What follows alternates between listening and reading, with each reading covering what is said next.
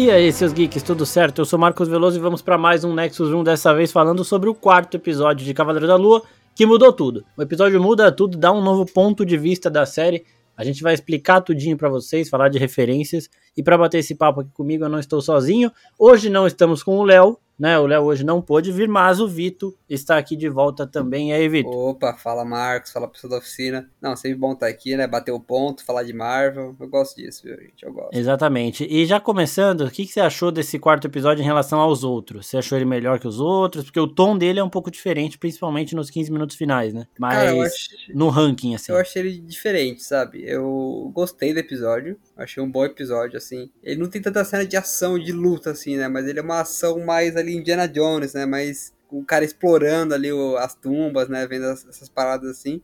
E eu fiquei muito com a impressão dele, da, das cenas, assim, da, e das situações que eram criadas, de um videogame, sabe? De um grande, uma grande fase ali de Uncharted, onde os personagens se separam porque ele tá num local mais acima, aí aparece ali o, o bicho ali, o vilão ali da, da, da, da fase, e aí eles tem que se separar cada um pro lado. Mas a, até a própria filmagem, assim, eu achei muito situações de videogame. E, cara, eu gostei bastante, sabe, desse, dessa pegada, assim, mais exploratória, assim, do, do, do, ambiente ali estão. Finalmente, né, porque eles falam desde o começo ali de arqueologia, de Egito, Antigo, e agora eles estão indo realmente. Que você fala de Egito, você fala de, de Faraó, você tem que entrar numa tumbinha ali, você tem que ver o que, que, que, tem, tem que ter uma armadilha. Eu gostei bastante quando eles usaram isso nesse, nesse, episódio. É, eu também gostei bem desse lado de aventura, é bem Indiana Jones mesmo, como você falou. E, e eu gosto também de ver essas as relações sendo trabalhadas, né? Dos três principalmente, do Mark, o Steven e a Layla, porque a gente vai vendo, vai, vai funcionando cada vez mais, né? Ela falando de um pro outro,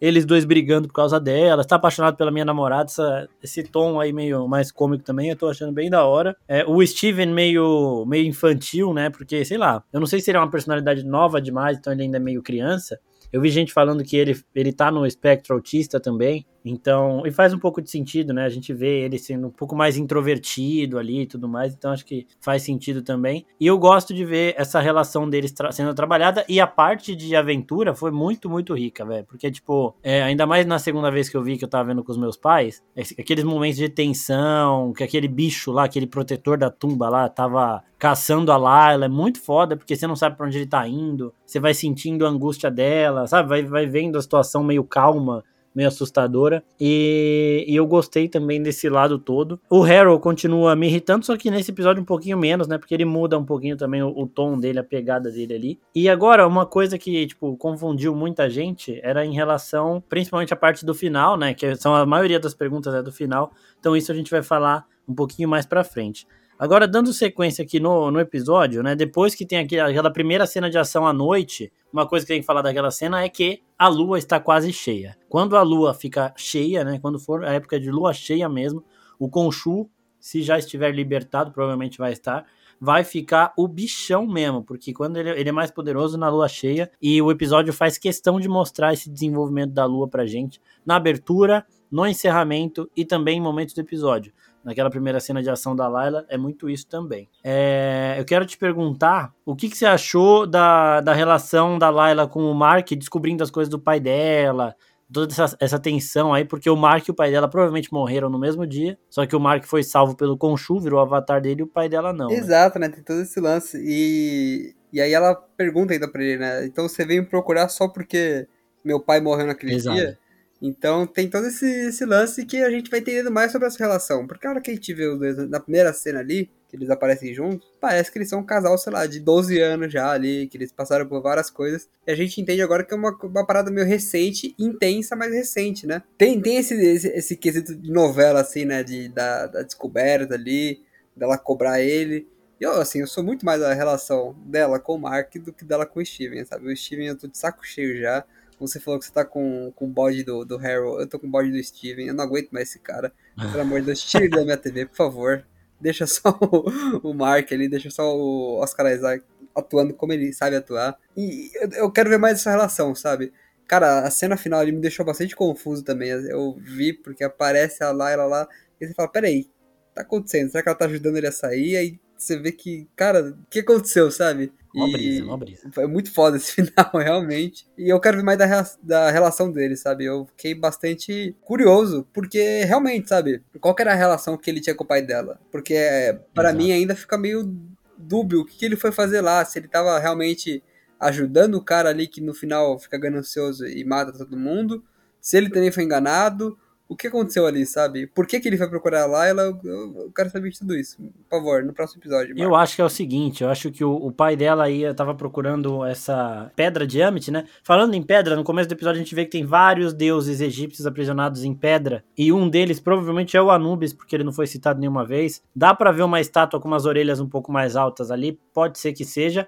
E isso me faz pensar que qualquer deus um pouco mais corajoso, a ponto de dar um passo à frente para ajudar a humanidade, é aprisionado pelos deuses mais acovardados. E por que que esses deuses estariam mais assustados, né, digamos assim. É, isso a gente vai falar no final do episódio, porque é a conexão também com outro filme da Marvel que tá vindo aí. E, e eu acho, sim, que agora sim essa conexão vai ficando cada vez mais nítida. É, agora, falando disso, eu acho que o pai dela precisava achar isso aí. Era uma missão muito arriscada, porque ele é um arqueólogo, ele não é um mercenário. Então ele contratou mercenários para ajudarem ele, protegerem ele. E um desses mercenários, o amigo aí do Mark, acabou, como ele diz mesmo, ficando ganancioso e, mano, a missão foi pro ralo. Ele matou todo mundo que tava lá, só que pro azar dele, o Mark conseguiu escapar, porque virou avatar do Khonshu, também foi morto, né? Ele foi morto e ressuscitado pelo deus da lua. E aí o Mark, mano, com peso na consciência, porque ele é um mercenário, mas a gente vê que ele tem essas. A gente já falou isso nos outros Nexus, né? Que ele tem umas limitações morais. Então, por conta disso, ele foi atrás da Layla para falar dela, do pai dela, né? Tipo, o que tinha acontecido. E é muito pesado ver que eles se conheceram por conta disso e acabaram se apaixonando. E aí, indo mais para esse lado também de, da mitologia e tudo, eu achei muito. Eu acho muito. Tô, tô começando a gostar do Steven por conta disso, velho. Porque ele é muito sagaz nesses, nesses momentos, tá ligado? Ele sabe demais. Ele chegou lá naquela sala, na, na, dentro já da tumba ali, já começou a desenhar o olho de Osíris, acho, não sei, de Isis, não sei. É porque ele leu o roteiro, fala a verdade. Ele não sabe não, nada. o cara, não, ele, ele é, nisso ele é, ele é um arqueólogo, tipo assim, o Indiana Jones ele tinha o melhor dos dois mundos, vai. E aqui o Steven é muito foda em nível de conhecimento e o Mark é o cara que sabe se safar. E aí quando ele já entra lá, é até engraçado que ele fala para lá, ele fala olhando para Laila, né? Olha para você, não sei o que, e ela achando que é com ela, ela dá um sorrisinho. Mano, a May Calamari é muito boa, velho. E ela dá um sorrisinho, aí ela olha, ele tá falando da pedra, né? Então, e aí ele tá no ambiente dele, ele tá deslumbrado, ele tá feliz, não sei o que. Ele acaba fazendo umas piadinhas de tiozão lá, que teve gente que não gostou, mas é é piadinha dele mesmo, do Steven. E, e aí ele vai descobrindo as coisas, desenha o olho, já sabe tudo lá do, do bagulho. Ele vai meio deslumbrado, meio bobo, mas é o jeito dele. Ali ele só tá é, gerando conhecimento, agregando ali conhecimento. Então esse resto dele, tiro, essas coisas, ele esquece. Ele vai lembrando quando ele vê. Quando ele vê sangue, ele lembra. Quando ele escuta tiro, ele lembra. Mas ele tá ali meio que se divertindo. Ele até fala, né? Se alguém me mandasse aqui um um enigma para desvendar, eu ia me cagar na calça, mas eu, eu ia ficar empolgado. Então é exatamente isso que ele tá fazendo ali, e aí nesse sentido eu começo a gostar dele. E em relação àquela criatura toda preta, mumificada que aparece, quando eles entram lá na pirâmide, lá estão andando, para chegar na tumba, que eles chegam depois, a tumba do Alexandre o Grande, eles passam por uns magos, né, que a, a Layla até fala. Ela fala o nome desses magos e fala: eles foram enterrados juntos com o faraó para protegê-lo, né? E ali tinha posicionado ali uns, umas múmias mesmo, acho que eram seis lugares de múmias, só que não tinham todas. Então algumas despertaram realmente para proteger, porque assim, são na mitologia, tudo, na história, são feiticeiros que foram enterrados para proteger o imperador. A partir do momento que chega alguém para profanar essa tumba, alguns deles despertaram e era por isso que os caras do Harold estavam atirando, era por isso que tinha gente morta ali, porque algumas dessas múmias elas despertaram para proteger a tumba. E por isso também que tinha algumas, alguns lugares ali sem, sem múmia nenhuma. Eram seis espaços e eu acho que eu vi três múmias lá ainda petrificadas, lá paralisadas. Então tinham três rodando por lá para cuidar, para impedir que chegassem perto. Então é, aquela criatura é isso, né? Tinha um pessoal perguntando sobre isso também. No primeiro momento eu fiquei meio sem saber o que, que era, mas é isso. Cara, o terror foi bom nessa, nessa, nesse episódio, hein, velho? Foi mesmo. Porque é, a tensão realmente, né? Assim, fora a parte ali que, que ela sai correndo. O Steven mata lá o bicho. E ela continua correndo ali, eu fiquei meio tipo, pô, olha pra trás, sabe? Mas enfim. Eu não sei se eu olharia e... para trás. Eu ia estar tá me cagando é, de medo, velho. Mas eu acho também que eu não ia conseguir parar. Mas assim, fora essa parte que me tirou um pouco do tipo, eu fiquei, eu fiquei pensando realmente na hora que eu tava vendo, falei, mano, mas se você voltar ali, vai ver que já morreu o bicho e você vai seguir ali pro, pro, pro caminho que o Steven tá seguindo. É, mas, mas ela precisava, assim, separar dele ali, igual, como tal como um videogame, né? Eles precisavam se separar ali é. pra se encontrar mais pra frente ali, então o desenrola da história. Mas enfim, essa parte de terror, assim, eu achei que caiu muito bem, né? Com, com, com o clímax ali que foi criado. E, e é aquilo, a gente não tá acostumado a ver tanto terror na Marvel, né? Assim. E o barulhinho que o bicho fazia, né? Que era. Nossa, bicho. Muito louco, achei muito louco, velho. Ela é, é muito bem construída, né, toda a cena. Então não é um terror ali que, ah, dá um pulo aqui rapidinho. Não, sabe? Você vai é, tendo a tensão criada ali, ela se escondendo. Exato. Ele tá com uma pessoa ali, então, ou seja, é, já tá o gore ali na, na, sua cara ali, né? Que, que ele tá fazendo ali com, com aquele corpo. É, mano, que, dá pra ouvir ele abrindo. É aquele negócio, né? Como você tem uma limitação de idade, você não vai mostrar. Exato. Mas a gente entende o que tá acontecendo. Dá pra ouvir ele estripando o cara, velho. Tá arrebentando a barriga, tirando o órgão, tudo. Exato. Então, Se eu não mano, me engano, é o cara que aparece depois no final lá do, do episódio, né? É, eu acho que é ele mesmo. Meu irmão é tinha falado, tipo, né? a primeira vez que a gente viu, meu irmão falou, mano, eu acho que é o cara, eu não tinha pensado nisso, mas acho que é ele mesmo. É o cara que, que aparece lá no hospício, né? Então. Sim. Tem isso também. Mas assim, todo o terror e a própria cena final ali é uma cena de terror, né? Porque é um terror psicológico. Você fala, o que tá acontecendo muito, aqui? Muito, muito. O cara assustado ali, a gente sabe todo o contexto. E o Harry ali, com mais tranquilidade ali, falando num tom calmo. Não, isso aí são alucinações da sua cabeça, cara. Você precisa se relaxar. Então, isso também é um terror, sabe? Isso também é muito bem feito. E eu achei muito boa a colocação, porque não ficou algo a mais, não ficou algo fora do tom. Serviu exatamente pro, pro propósito de colocar nesse episódio. Exatamente. E aí, a gente tem o Harry mexendo com a cabeça da Layla, né? Que ele fala do pai dela, aquele negócio que a gente já conversou no episódio. E o Mark acha a tumba de Alexandre o Grande, a gente descobre que Alexandre era um avatar da Amit. Então, Alexandre o Grande, um dos maiores conquistadores da história da humanidade, foi um avatar da Amit, né? E eles falam, Alexandre seria a língua de Amit, né? O avatar dela seria a língua, a voz de Amit, né? Então, isso, eu achei isso muito, muito foda, né? O Alexandre, a gente sabe que ele, ele andava, tipo, eu não sou historiador nem nada, mas a gente, a gente entende ele estar ali no Egito, tá ligado? Ele não era de lá, o império dele não era de lá, mas ele tá ali, a gente entende. E eu achei muito da hora isso tudo, do Alexandre ter sido um avatar da Amit. A gente vê que o Harrow, ele na verdade não é um avatar da Amit, ele quer se tornar um avatar da Amit. Então a pergunta que fica em relação ao Harrow é como ele tem essa fração do poder da Amit se ele não é avatar dela, porque ela tá presa em pedra igual o Khonshu. Ou seja, o poder do Khonshu não, não tem mais influência nenhuma no Mark. O poder da Amit também não deveria ter influência nenhuma em ninguém. Só se ele achou um artefato dela, que é aquela bengala, e isso dá os poderes a ele, mas aí tem toda a questão da tatuagem, que o Mark vê ela se mexendo. Para mim, ela não se mexe mesmo. A gente só vê ela se mexendo quando tá do ponto de vista do Mark, porque ele tem essa conexão com outra divindade, então acho que aí eles têm uma visão ampliada para esse tipo de situação. É, mas ele tem poderes da Amit ali, mesmo com ela presa. Né? Então, sei lá, dá, dá a entender que se, se, o Mark achar algum artefato do Khonshu, ele pode ter uma fração mínima dos poderes dele também sem o Khonshu tá solto. Né? Ah, cara, é, todo esse rolê de, de Amit, de Khonshu, eu acho que a gente vai se aprofundar nele agora, sabe? Que a gente tá vendo Sim. muito por cima e muita visão terrestre ali, sabe? A hora apareceu os poderes, e aí vinha o Chacal, vinha a, a, a armadura ali do, do Cavaleiro da Lua. Mas eu acho que agora a gente vai se aprofundar, né? Até porque você sabe qual é o nome do, do deus ali que aparece no final?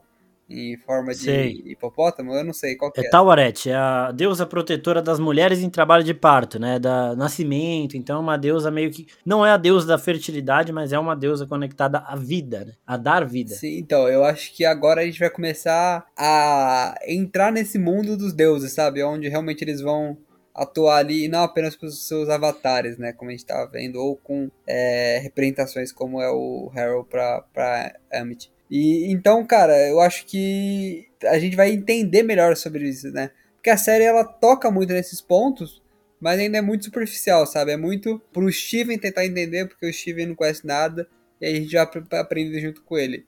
Mas agora acho Sim. que eles vão, nesses últimos episódios, no quinto e no sexto, no quinto principalmente, acho que eles vão focar mais nesse embate entre eles E no sexto aí eu não descarto uma porradaria de, de deuses egípcios, viu? Ia ser da hora, viu? É, falando, a gente já, já vai entrar nessa parte da viagem, né? É, tipo, o Mark, ele volta ao controle do corpo quando a Layla na marra chama ele, o Steven lá todo felizão porque ele achou a pedra da Amit e tudo mais, e a Layla, eu quero falar com você, Mark. Aí o Mark assume o controle, tenta fugir do assunto, eles acabam tendo essa DR lá na hora. Porque o Steven e... fugiu, né? O Steven é, fugiu, fala a verdade. É, e, mas assim, mas a, a Layla fugiu, né, com o boneco, com a pedra da Amit, não fugiu? Então, ela tava ali escondida, não sei pra onde ela foi, né? Porque não tinha então, muito espaço ali. A Mas pedra tava com o Steven. Aí Isso. ela começa a discutir com o Mark. O Mark assume o controle do corpo, mas ele ainda tá segurando a pedra. Quando ele fala para ela correr, no meu entendimento, ele, ele deu a pedra para ela, pra ela e ela fugiu. Né?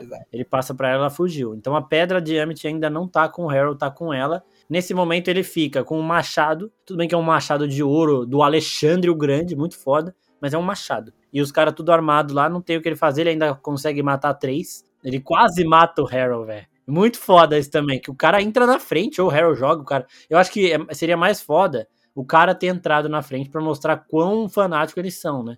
No episódio anterior, o cara se matou para não falar do Harold, é, cortou a gravata lá e acabou caindo do penhasco, e agora o maluco se jogou na frente do Harold pro Harold não tomar uma machadada na cara. Então, muito foda. E aí o, o Mark toma dois tiros e ele cai naquela água. E aí a gente entra numa viagem que é um transe, no momento que ele tá afogando, parece muito Corra. Você assistiu Corra? Sim. Então, muito foda que no momento que ele é hipnotizado, né, que ele percebe o que tá acontecendo, a gente vê ele gritando e ele tentando se soltar e ele vai ficando cada vez mais longe de um topo, assim. E, e é exatamente o mesmo efeito que eles usaram aqui com o Mark. Então, eles, eu acho que foi proposital porque eles partem do pressuposto que muita gente viu Corra, que foi um filme que fez muito sucesso, e que, tipo, pra, pra indicar a transe, tá ligado? Tipo, ó, agora o Mark está sendo hipnotizado. O Mark está sendo. está sofrendo aí uma, um tratamento psicológico aí e que ele não tem mais o controle do que vai acontecer daqui para frente. Eu acho que foi isso que eles fizeram, né, pra gente entender. E aí, mano, do nada entra numa viagem porque a gente vê um filme Indiana Jones D, né? E o personagem principal, o arqueólogo, chama Steven Grant. E aí você já pensa, putz, o Mark criou o Steven Grant porque ele gostava desse filme. Exato. E a gente vai começando a duvidar da realidade da situação, tá ligado? Você teve isso também? Sim. Não, essa hora eu falei, é, ferrou, acabou tudo, né? E eu comecei a pensar, pô, porque é, é aquilo, tipo, apareceu a Layla, naquela hora eu pensei, pô, ele tá tentando fugir ainda, sabe? Eu tô fazendo uma brincadeira com ele e tudo, né? Então, Sim. fazendo que ele tá louco. Só que aí a hora que ela começou a dar os remédios pra ele, eu pensei, peraí, o que tá acontecendo aqui? Aí ele vai conversar com o Harold, eu já comecei a ficar desconfiado. Falei, ah, tá vendo? O Harold tá enganando ele. Só que a hora que aparece o, o cara pra tirar ele da sala, e é o mesmo cara que tava, teoricamente, morto ali dentro da tumba, né? Ali eu falei, uhum. eita, o que tá acontecendo? Acho que, eu acho que tô esse maluco tá, tá, tá, tá na da cuca, né? Só que a hora que ele entra ali na, na sala e vê ele mesmo, né? Ou vê o Steven, Sim. no caso. Ali eu falei, epa, peraí que não entendi mais que nada. O que tá acontecendo? Não entendi mais nada. Então, é, esse cara, é, é, primeiro, né, a gente, aí a gente começa já a explicar. Naquela sala, todas as pessoas que estavam, aquilo ali é um manicômio, né? É, e todo mundo ali passou pelo Steven ou pelo Mark, mais pelo Steven, em Londres, em algum momento da série. Então a gente vê a Layla, a gente vê aquela mulher, a dona, né? Aquela mulher que trabalha com ele no museu, a chata. A gente vê o cara lá que faz a estátua de ouro, né? Eu esqueci o nome dele, que é o nome dos quadrinhos lá agora. Eu esqueci. Ah, sei, o parceiro dele lá, né? É, o cara que fica, aquele estátua humana de ouro lá. É ele que tá gritando bingo no, no meio da sala do, dessa ala psiquiátrica. Verdade, verdade. É ele, então, a, senhorinha do elevador, ela aparece também jogando um bingo ali sentada numa mesa enquanto o Mark passa. A gente tem o peixe dourado que aparece ali também. A gente tem diversos gatilhos mentais que o Mark e o Steven andaram vendo que aparecem ali de novo. Tem o bolinho, né? Ele fugiu num carro de bolinho lá de cupcake, tem um cupcake ali que é o que eles servem. E aí, isso daí é para quê? Porque a pessoa que tá trabalhando mente do Mark vai falar assim: vou colocar tudo aqui porque cada coisa que ele for vendo, ele vai lembrar da outra vida que, ele, que é a real e vai falar, putz, eu estava vendo isso porque isso daí tá no meu cotidiano aqui do, do manicômio, tá ligado? Então eu estou realmente louco. É, e aí eles vão colocando tudo isso que passou pelo Mark. Agora, como eles sabem tudo que passou, eu não sei. Mas eles estão fazendo um trabalho mental. E aí o cara que levanta o Mark a primeira vez que ele corre, que ele tá sem, aparentemente sem o movimento das pernas, então ele tá sofrendo essa hipnose também nesse nível de achar que ele não anda muito tempo porque ele vai recuperando o movimento das pernas aos poucos. Então, vai rolando tudo isso, né? Esse trabalho. E esse cara é um, um dos caras, um dos capangas do Harold, que é bem isso que o Vitor falou, é aquele que estava sendo morto ali em cima da tumba no, quando a Layla tá fugindo daquele bicho. E a hora que a Layla chega também muito louca tal, eu falei, caralho. Então todo mundo que passou pela vida do Steven recentemente tá ali justamente para ele conectar isso, né, à vida real dele, que pro pessoal fazer com que ele pense que não é real. É mó confusão mesmo mas eu acho que a gente conseguiu explicar. E nos quadrinhos, tem um quadrinho do Cavaleiro da Lua de 2016, que é muito isso, é isso total. O Mark ele acaba indo para o vazio, né, que é onde os, os deuses egípcios ficam, é um plano fora do espaço-tempo, então os deuses egípcios eles não lidam com a humanidade é, fisicamente do mesmo jeito que o Thor lida e tudo mais, eles ficam nesse plano, e eles desse plano transmitem os poderes mentalmente para os avatares na Terra. Então, eu, o que eu acredito é que o Harold levou o Mark pro, pro vazio, porque no vazio a Amit tem um controle maior para que ela ajude o Harold a trabalhar melhor a mente do Mark. Então, o Harold tem uma conexão com a Amit, tem um contato com a Amit que a gente desconhece e meio estranho, porque se a Amit tá presa, ela tá presa, né? Não tem como ela ter contato nenhum. Então, pode ser que ele tenha mais conhecimento disso tudo do que o normal até por ele já ter sido avatar do, do e tudo mais. Então ali é o vazio. O vazio é o ambiente das divindades. Aquela sala que ele tá, aquele ambiente ali todo, pode sim ser controlado pelo Harold com o poder da Amit, mas isso não impede outras divindades de invadirem aquele espaço. Então, a gente pode pensar no vazio como se tivesse diversas salas, uma para cada divindade. E ali o, o, o Mark ele estava na sala da Amit. E isso faz a gente pensar também que o Mark ele é, de novo, né? O, a personalidade principal, primordial, digamos assim. E aí, na necessidade dele de alguém mais sensível e mais inteligente, surgiu o Steven. E agora, na necessidade dele de alguém mais brutal, vai surgir o Jake Lockley, que aparece aí também em uma das tumbas tentando se soltar. Quando você. Exato, é, o cara passa reto, né? Nessa hora eu fiquei, gente, gente, volta lá. Volta, não faz isso comigo, não. É, volta então. lá. Mostra o que tem lá dentro, gente. Para com isso. Exatamente. E, e aí é isso. O, o, o Harold tá trabalhando na cabeça do Steven, porque o, o Steven Mark, eles têm uma. O psicológico dele já é frágil. O Harold sabe disso, porque ele fala isso pros deuses no episódio anterior. Tipo, ah, o Khonshu se aproveitou da mente fraca dele, não sei o quê. E agora é o próprio Harold que tá fazendo isso. Ele tá tomando uso dessa mente é, conturbada do Mark pra fazer com que ele pense que ele tá louco para tirar ele do caminho. E eu não sei porque que ele não mata logo o cara, tá ligado? Eu não sei se, sei lá, tipo, por ele ainda ser o avatar do Khonshu, não dá para matar ele. Ele não tem os poderes, mas ele não pode ser morto. Então, o jeito é mexer na cabeça.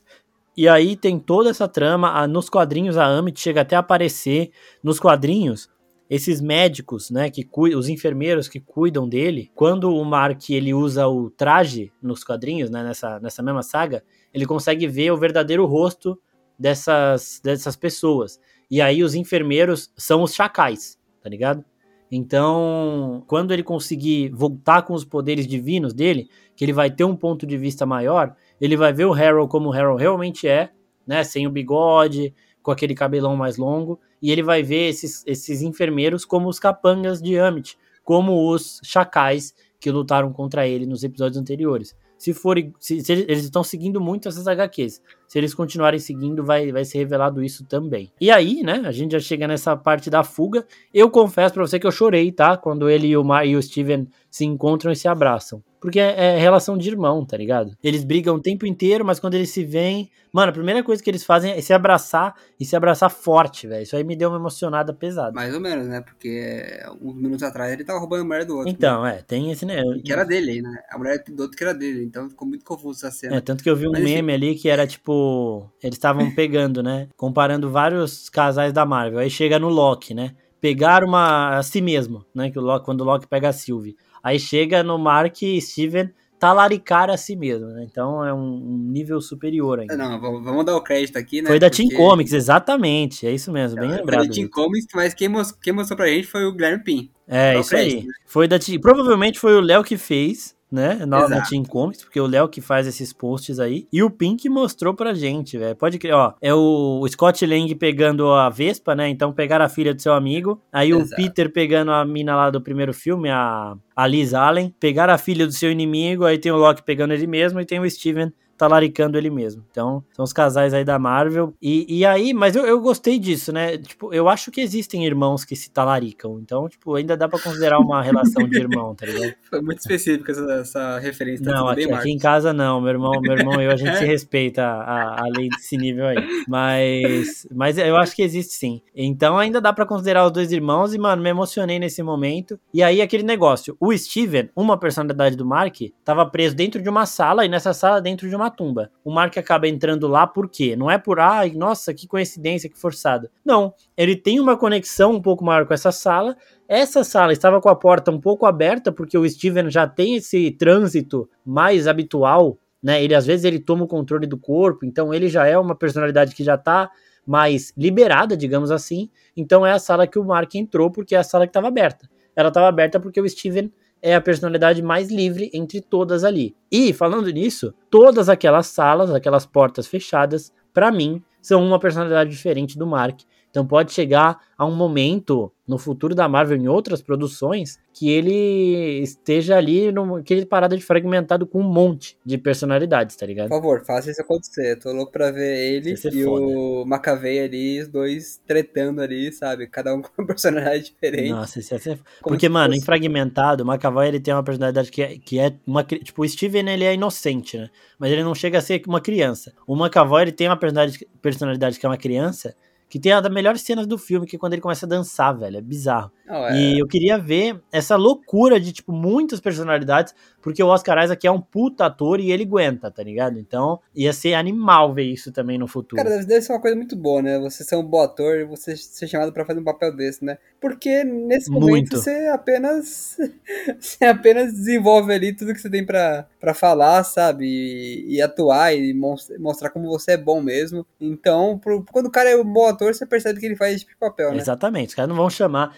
Por isso que a Marvel, porque a Marvel ela tem essa alternância, né? Você vê atores aí que estão estreando em atuação, igual a Echo, igual a Miss Marvel. O próprio o Shang-Chi, eu não sei se ele estava estreando, mas eu acho que sim também. É, né? em Hollywood, ele... assim, né? Num filme grande. Ah, em Hollywood, assim. com certeza. Só que às vezes ela pega um Benedict Cumberbatch, uma Brie Larson, então já é um pessoal mais calejado. E aqui eles foram atrás do Oscar Isaac também, porque é um papel mais denso, né? Não é um papel para você começar a atuar ou para você pegar um ator iniciante. Então, por conta disso também. Exato, e, com todo esse desdobramento que a gente tá vendo, né? Eu não duvido nada que ele ganhou um papel relevante nos filmes da Marvel, né? Porque Sim. se a gente for ver, olhando para séries, ele é o primeiro ator que entra numa série da Marvel desse tamanho, né? Que é o Oscar Isaac, ele é grande já, né? Então, cara, eu acho que é uma bela introdução que eu tô fazendo dele aí. Um universo bastante rico também, né? Que a gente tá vendo, Sim. que não, não, não, tem nada que eles estão reutilizando de outras, outras produções da Marvel, né? Tudo basicamente tá vindo do zero ali, né? E é. vem coisa grande depois dessa série, viu? Tipo o que aconteceu com o Falcão e o Soldado Invernal, onde lançaram depois dessa série o próximo filme do Falcão, do Capitão América, né? Então, Puta, isso ia ser foda, é um anúncio grande. Né? Ia ser foda. Ó, oh, agora já passando, né? Eles estão correndo naquele corredor que para mim são várias personalidades do Mark,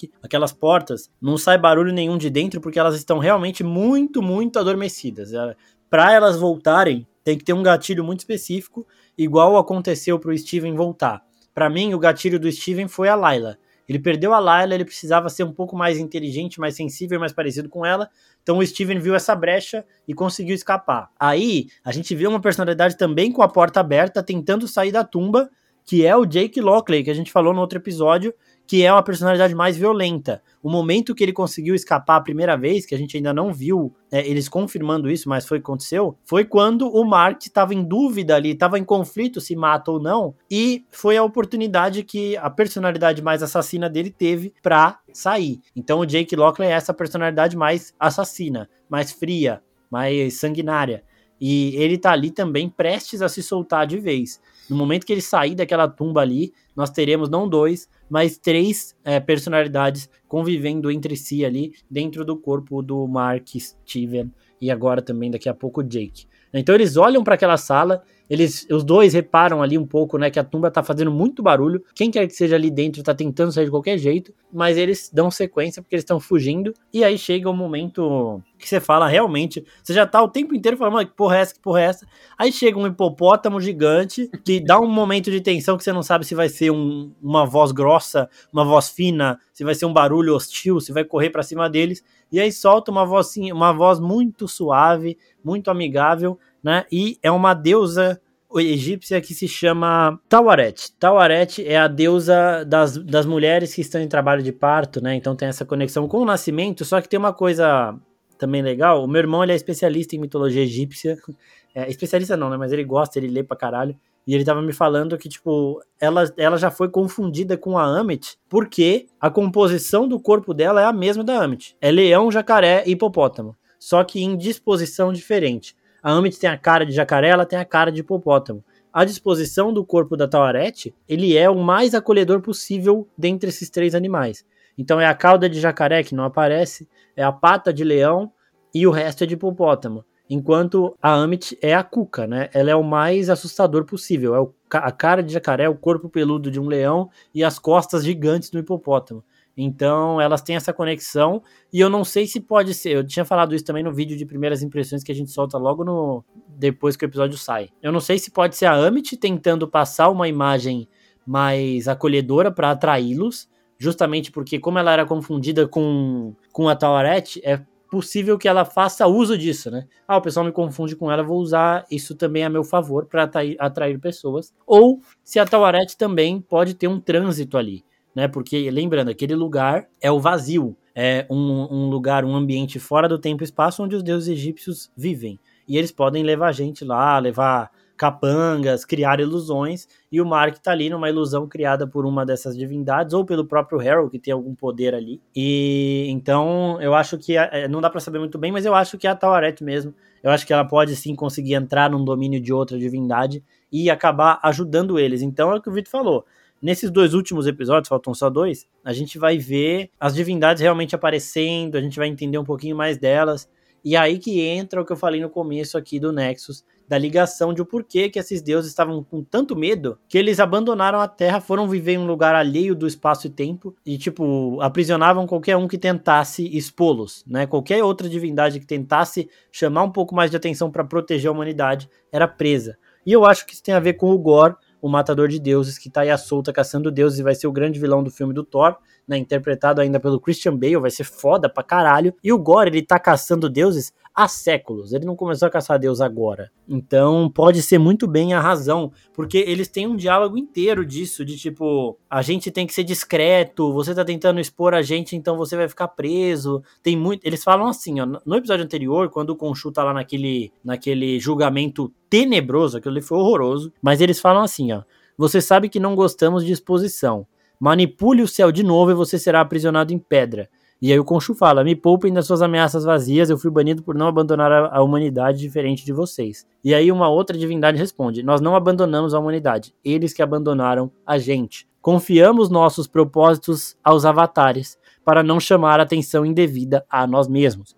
Atenção indevida, chamar atenção indevida é eu não quero aparecer, porque se eu aparecer, o bichão vai me pegar e o bichão é o Gore, entendeu? Então eu acho que nos quadrinhos eles não conseguem estar junto com a humanidade. Eles estão no vazio porque eles estão meio que aprisionados lá. Então a única forma deles lidarem com os humanos é através dos avatares. Agora no CM eu acho que não. Eu acho que o vazio é um refúgio desses deuses. Eles estão ali se protegendo e a hora que, mano, eles começarem e o Khonshu o Anubis e esses outros deuses aprisionados, eles querem peitar, eles querem ajudar a humanidade e eles não têm medo do Gore. Então eu acho que vai ter essa parada aí nesses últimos episódios, pode sim mostrar estreitar um pouco essa conexão com o Thor, é, falar até de alguma divindade que já foi vítima do Gore, não sei. Mas eu acho que tem muito essa relação. Você também acha ou não? Então, não sei se eles vão introduzir, até porque o Gore ele tá sendo mais falado assim, mas mais especulado também assim. Eu sei que tem o personagem já, né, que é o do, do Christian Bale, né? Ele vai aparecer, só que a gente ainda não teve nenhum contato com ele. Então acho que ele pode ser referenciado ainda,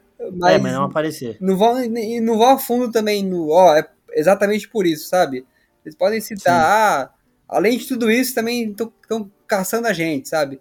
Mas eu acho que vai ser algo bem por cima até porque não vai ser lançado agora, sabe? Se fosse lançado o Thor junto com. Junto, né? Mas no lugar de é, Doutor Estranho, eu acho que eles podiam até fazer o gancho tal qual eles fizeram no Homem-Aranha e no Hawkeye. Que gancho, de novo, né? Que gancho. Parece que gancho, foi da hora. O Rei do Crime junto com o, do, o Doutor Estranho. O doidão lá, o. Demolidor. Demolidor, exatamente. Doidão.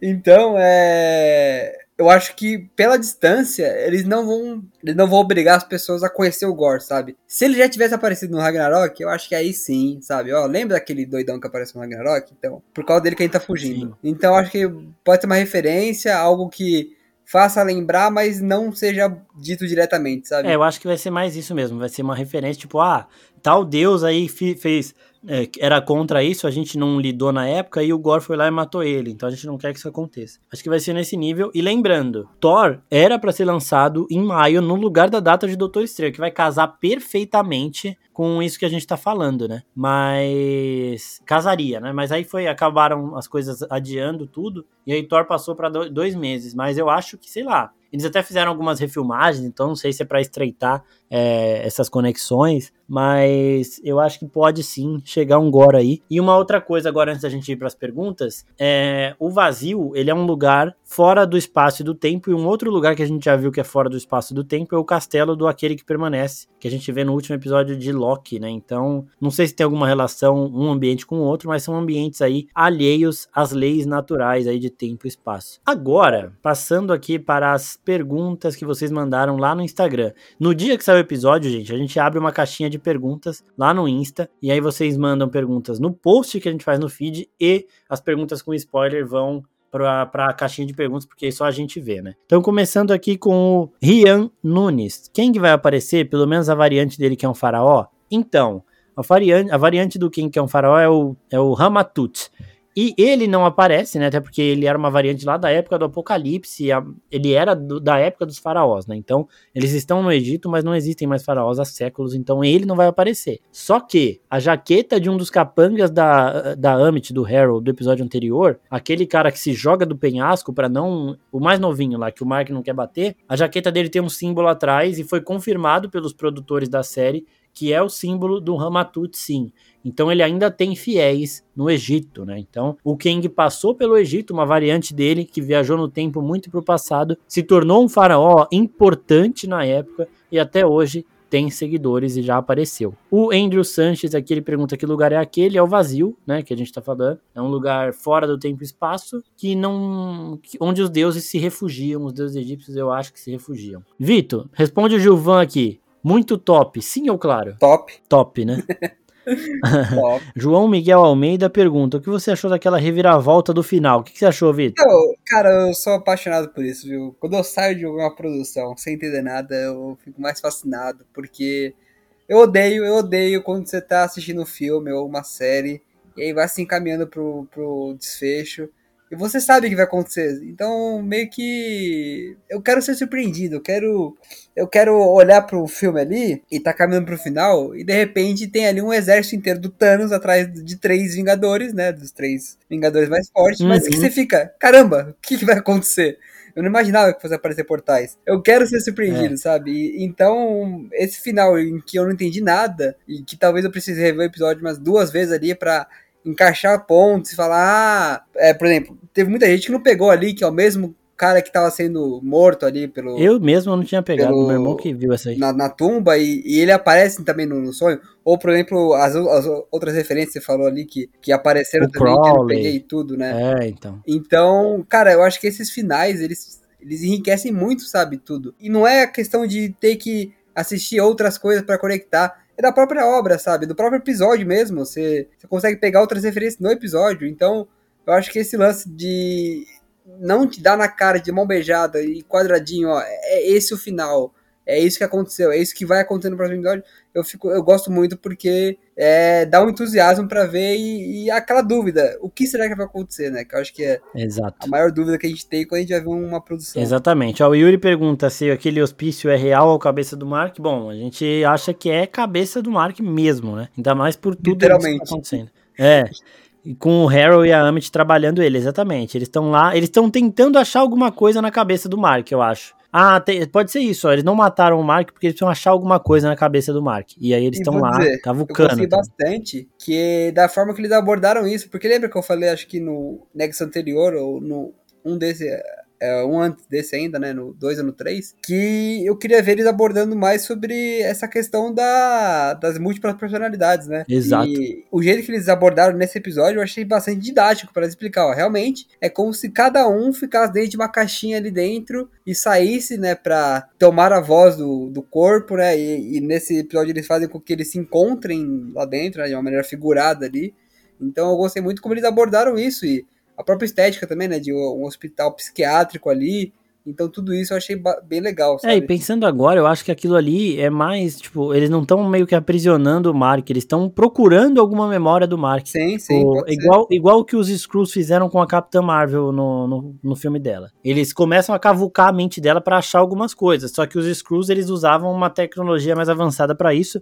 O Harrow, ele tá usando uma, essa psicologia aí, aquele negócio de hipnose mesmo, para ver se ele faz o Mark falar com ele, para ver se ele acha alguma coisa ali dentro. Então, para mim, talvez talvez aquilo não seja nem o vazio, seja total a cabeça do Mark, mas aí eu não sei como é que teria uma deusa egípcia lá dentro, tá ligado? Então, fica meio. Pode ser as duas coisas.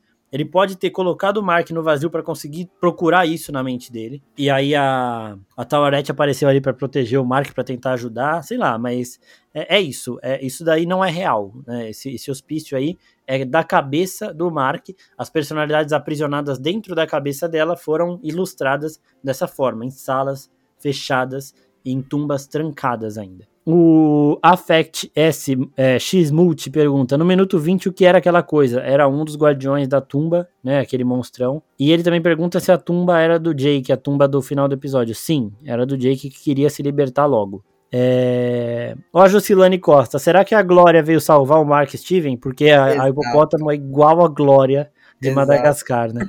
Eu achei muito, muito, muito foda, velho. A gente já tem a Cuca e a Glória, velho. Tá cada vez melhor isso aí. O que aconteceu com o peixe do Steven? A Lorena pergunta. Ah, tá lá. O peixe dele original acho que morreu. Que o Mark deve ter feito alguma merda lá na casa e morreu. E aí ele comprou outro parecido. Ó, o Pedro Vitor. Quais são os deuses aprisionados? Então, a gente, eu ainda não pausei a imagem para ver todo certinho, para aproximar. Mas eu vou assistir e vou fazer um post disso lá no feed a partir de segunda-feira. Que aí, segunda-feira, né?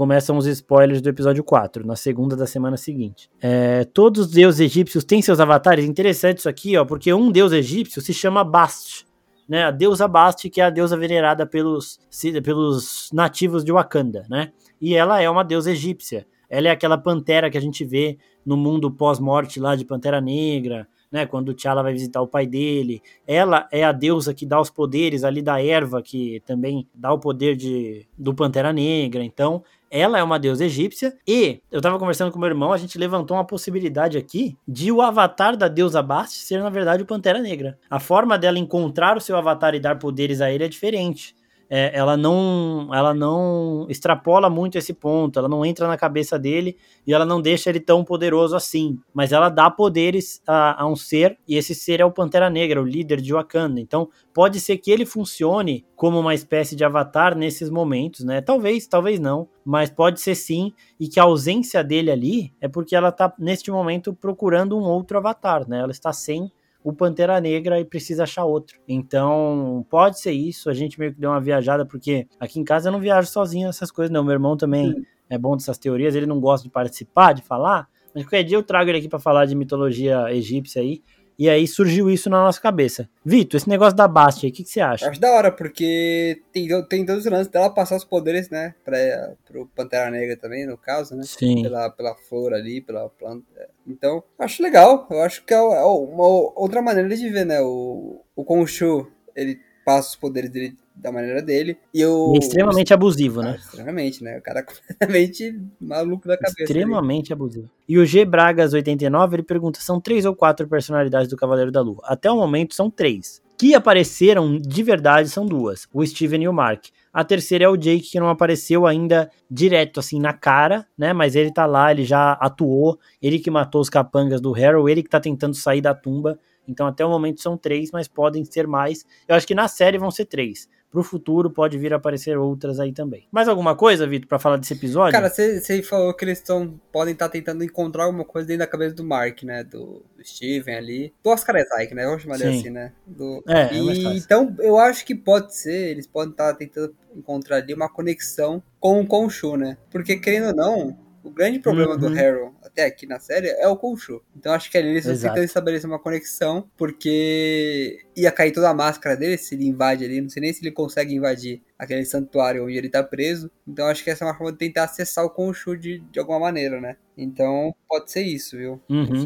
É, eu também, eu também acho que depois de, de, começar a responder as perguntas aqui, eu comecei a achar realmente que pode ser isso mesmo. Jogamos aqui teorias em relação à conexão com Pantera Negra. Ó, a gente conectou Cavaleiro da Lua hoje com Pantera Negra, com Loki e com Thor. Né? Para quem não estava tendo conexão nenhuma com outras produções do CM, já tá bom demais. Eu gostaria mesmo de a relação da Bast com o seu avatar for essa de um respeito maior, né, uma distância maior, sem ter uma invasão desse nível, porque o Khonshu invade mesmo, ele invade a mente, ele fica lá e tudo mais, não dá espaço. Então, eu acho que seria legal eles transformarem o Pantera Negra num avatar da deusa Bast aqui. Ia ser muito foda, porque o, a idolatria que os wakandanos têm com a Bast é gigante. Eles vivem por ela, né? Então todos ali eles têm isso. É, bom, estamos fazendo uma promoção, não é sorteio né, lá no nosso Instagram, para quem quiser assistir Doutor Estranho 2 com a gente, tem um destaquezinho lá no Insta, destaque de stories, explicando mais de como participar da, da promoção e com o post é, oficial, que é onde você tem que comentar para participar. Então, se você for de São Paulo, entra no nosso Instagram, essa promoção tá valendo até o dia 26. Acho que dia 27 a gente vai escolher o comentário vencedor e dia 28 a gente vai anunciar. Então, essa promoção tá até o dia 26, você consegue participar. É só ir lá no nosso Instagram clicar no post, ver as regras certinho e comentar, fazer o seu comentário. Quem ganhar vai com a gente assistir Doutor Estranho Multiverso da Loucura em IMAX na pré-estreia de graça. A gente vai bancar o ingresso, a gente não vai bancar Uber nessas coisas, mas o ingresso é com nós. Vai ser no Bourbon Shopping, no IMAX ali do Espaço Itaú. Então, lugarzinho top, 9 e 50 da noite. 9h50 ou 9h40. Mas é entre 9h30 e 10 horas começa o filme. É isso aí. Dito tudo isso, eu queria agradecer a participação do Vitor aqui mais uma vez. Que isso. Eu que agradeço aí pelo convite. É sempre bom falar de Marvel. E assim, eu vou dar aqui semana que vem também, né? Pra falar aí do quinto episódio. Provavelmente vai ter bastante coisa pra falar. Com certeza. Ter bastante revelações, né? É isso que eu tô esperando, revelações. É muito obrigado por ter participado e muito obrigado a todo mundo que comentou, que tá ouvindo e que tá ajudando esse programa aqui a continuar acontecendo. Semana que vem o vídeo está de volta aqui também. O Léo também deve voltar na próxima semana. E o Nexo segue por aí com outros podcasts sobre filmes e séries. A gente tem também o Wookie Talk, que é de Star Wars, que agora fez uma pausa, volta com Kenobi. E a gente tem também o Oficina em todas as redes sociais que vocês imaginarem. Então é isso. Procurem Oficina lá. Até a próxima. Tchau, tchau. Valeu!